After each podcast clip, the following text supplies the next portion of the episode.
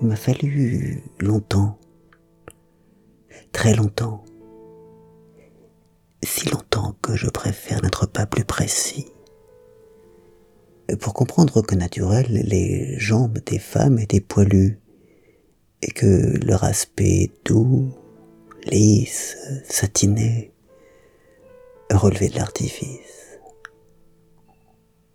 Je voyais bien pourtant, enfant, ma mère achetait de la crème épilatoire.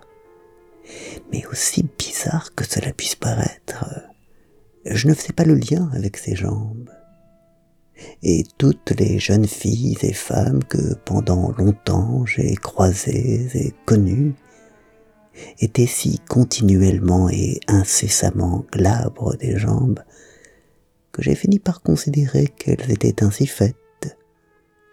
Pas plus qu'elles n'avaient de poils au menton, les femmes n'avaient de poils aux jambes. La découverte tardive de la vérité fut, on s'en doute, un choc.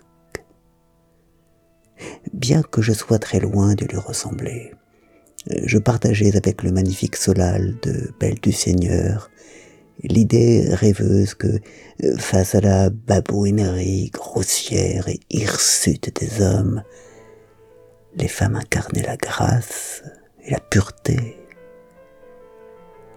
que ces nymphes et ces fées et des poils aux jambes brisaient ma compréhension du monde.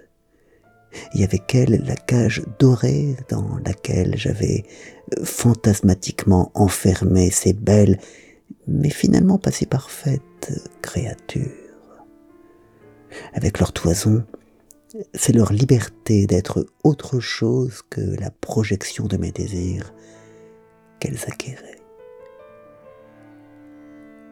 Je m'en remis ce dont en revanche je ne suis pas encore remis ni tout à fait revenu, c'est du non-dit, de cette idéalisation et de la violence que constitue la mise au nombre des attributs de la féminité d'un caractère si évidemment contre nature. Depuis toujours, les hommes et les femmes modifient leur corps et leur apparence habillement, chevelure, col, bijoux, rouge à lèvres, phare, scarification.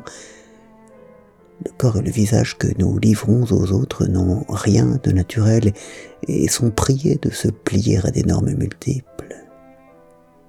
Mais ces normes s'affichent comme telles. On peut, dans une certaine mesure, les suivre ou ne pas les suivre. Et surtout, elles ne viennent pas contredire la nature, mais plutôt l'approfondir, l'exalter, la souligner, comme le font le noir des yeux ou le rouge des lèvres. Le cas des jambes imberbes est différent puisqu'on assigne aux femmes un attribut qu'elles n'ont jamais naturellement et qu'il faut indéfiniment travailler pour obtenir. J'ai suffisamment souffert de ma petitesse pour savoir comme il peut être douloureux de ne pas correspondre à ce qui est attendu de nous en tant qu'individus d'un sexe donné. Mais l'assignation au corps est bien moindre pour les hommes que pour les femmes, et ici, c'est l'ensemble de la jante féminine qui est prise dans la nasse, sommée d'être ce qu'elle n'est pas, ou plutôt de demeurer à l'état imberbe des petites filles. J'adore évidemment les jambes lisses et douces, elles sont un émerveillement. Mais c'est exigé d'un hérisson qu'il est le poli de l'histoire. Ce qui est stupéfiant, c'est l'acceptation générale de cela. Le fait que cette apparence s'impose de façon si absolue et si universelle qu'on en oublie son statut d'artifice pour la peinture, la statuaire, le cinéma, la photographie, dans toutes les représentations, sauf la Marie-Madeleine de Tillmann Riemenschneider. Les jambes féminines sont lisses. Il n'y a pas pour elles de coming out semblable à la création du monde de Courbet. Tous ensemble, hommes et femmes, vénérons ces jambes idéales, la beauté mensongère de ses jambes immaculées de poils, de ces gens d'avant le péché et la chute.